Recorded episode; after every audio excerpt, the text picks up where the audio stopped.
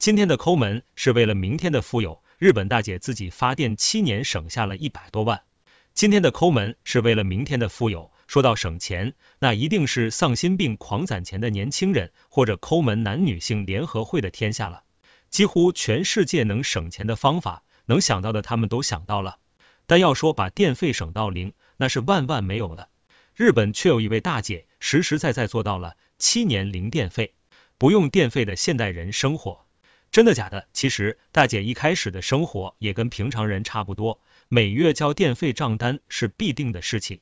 有一天，她突然厌烦了每月准时的要死的电费，决计要从电费减少开支。怎么做呢？除了减少一些不必要的电器，她慢慢的连空调和冰箱都不用了。这两样东西耗电实在太厉害了。虽然吧，夏天有点热，食物不能囤积，她也慢慢适应了这种简单的生活。看着在自己努力之下减少的电费，这位大姐是很有成就感的。二零一二年九月，她的每月电费已经被压缩到了四百二十七日元，约合人民币二十八元。你以为这就够了吗？大姐省电的野心可不止这些，只是要回到原始人的生活，什么电都不用，自然是不可能的。那她是怎么做到零电费的呢？原来每天她都会靠着脚踏车自己发电。电能储蓄在电池里，就可以给一些小电器供电，这样既能锻炼又能发电，实在一举两得，不要太爽。他表示非常喜欢这样的方式。自己能发电后，大姐就不打算和供电公司续约了，干脆解除，彻底断了自己用电的可能后，大姐有段时间也很苦恼，再怎么自主发电，好像也赶不上一个人最低的用电量。饭要烧，手机要充电，电灯要开，这样。怎么生活啊？情急之下，他想到了太阳能。他在家门外面安装了一个太阳能电板，阳光照到的时候就能储备电量了。做饭的话也用类似的方法，放在阳光下，利用太阳灶的原理把热量聚集到锅上。就是冬天的时候效率不太高。七年他就省下了一百多万日元的电费。于是他用用省下来的钱奖励自己去海外旅游了一趟。这样看来，一切都是有意义的，不是吗？对大姐来说，这种自给自足的生活能带给自己内心的平静，也不完全是为了省钱而省钱的。再说，人家也不是真的缺钱啊。作为知名的染织匠人，他是不穷的，内心的知足才是他想要那样做的理由。还记得那个日本最省女孩吗？别人十八岁还在挥霍青春买化妆品、包包、鞋子的时候，这个妹子就立下宏愿，要在三十四岁之前买下三栋房子，然后退休。注意，是三栋房子，不是三套。这个听起来不可思议，像是大话的梦想。这个妹子竟然就靠着省钱一点点做到了。节目组第一次来访是二零一三年，当时的笑二十七岁，那时妹子刚用九年积蓄购买了人生中第一套独立公寓。价值一千万日元，约人民币六十三万。为什么会有钱买公寓呢？妹子拿出了她的记账本，她从十八岁就没间断过记账，每一笔收入和支出都记得清清楚楚，连一日元约合六分钱 RMB 都不放过。省钱从记好每一笔开支开始，水费、煤气费、电费只是基本操作，还有下面这些巨细无遗。某年某月，收拾钱包发现一元。某年某月，同事吃饭差一元零钱，我带给了。生活中，他严格控制自己的每一份花销，衣食住行样样都要省。比如饮食上，如果用一句话来概括，就是不打折的基本不买。节目组打开他的冰箱，几乎所有的东西都贴着半价的标签。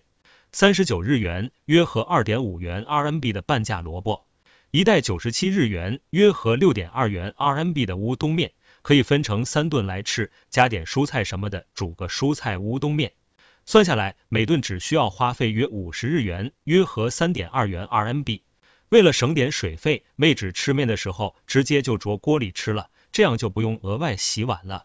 有时候想午饭吃好点，就自己煮一块三文鱼配白饭，调味料都不用加，也只需要四块九。就这样，妹子硬生生把每天的伙食费控制在一百五十三元日币，约九点六块人民币。而作为一个省钱达人，不熟悉打折信息是不行的。多年来，妹子已经熟练知晓家里附近每家超市的打折时间。比如今天 A 超市是蔬菜打折，B 超市是鸡蛋牛奶。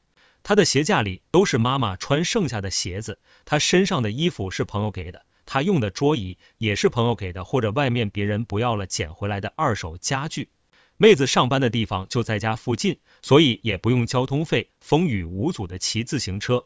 而说起娱乐活动，妹子表示每天看各种地产广告介绍，比较各个房子优劣，就是最幸福的事。可能有人看到这里都觉得妹子已经买上一栋楼了。为什么还要省呢？妹子直言，她有买第二栋房子的目标，她希望到二零一四年二十九周岁的时候要买下第二栋房子。滴答滴答滴答，时间来到了二零一七年，笑妹子的第二个目标实现了吗？主持人再次来到了她的家，熟悉的房子，熟悉的鞋架，熟悉的家具，熟悉的妹子。慢着，怎么成短发女孩了？原来长发被他卖了三千一百日元，约合一百九十六点六元 RMB。回忆起这笔收入，妹纸笑得花枝乱颤。对于每顿饭只吃三块钱乌冬面的人来说，这绝对是一笔巨款了。笑又拿出了红色的账本，第一套房子已经还清贷款，现在买下第二套新房，位于东京都小平市，共有四个房间。当时买的时候付出了一千八百万日元，约合一百一十四点二万元 RMB 的首付，除了留了一个房间空着外，其他房间都租了出去。两栋房子加起来要收的房租就达到了二十三万日元，再加上妹纸工作的工资，他每个月能进账四十万日元，约合二万五千三百七十一点九元 RMB 的收入。然而钱多了，妹子依旧吃着乌冬面。因为她还想买下人生中的第三栋房子。二零一九年五月，节目组再一次拜访了小姐姐，笑已经三十三岁的她又变回到长发披肩的造型。妹子如愿购买了第三套公寓，并且自己搬了进去。新房子更大更漂亮，不变的是冰箱里的内容，也依然是自己住一间房，其他的出租。第三栋房子距离东京都小平市的花小金井站只需徒步五分钟左右。小姐姐支付了两千七百万日元，约合一百七十一点二六万元 RMB 买下它。第一栋房子一千万日元，第二栋房子一千八百万日元，第三栋房子两千七百万日元。小姐姐用一五年的省吃俭用，完成了自己人生中的买房三连击。小姐姐又出租了里面的部分房间。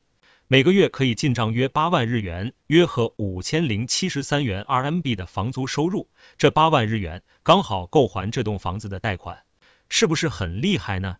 这样生活的妹子也完成了自己的梦想，就是开一家猫咪咖啡馆，收养了街上可怜的流浪猫。因为有了前期的积累，她可以辞掉工作，一天都在店里照顾猫咪，也不用想着赚什么钱，她愿意给猫咪们最好的东西。当然，我们也知道，像他们一样做到极致的省钱，并不是每一个人都能做到的。但力所能及的省钱，给予自己的生活一点小奖励，或许也是一件快乐的事情吧。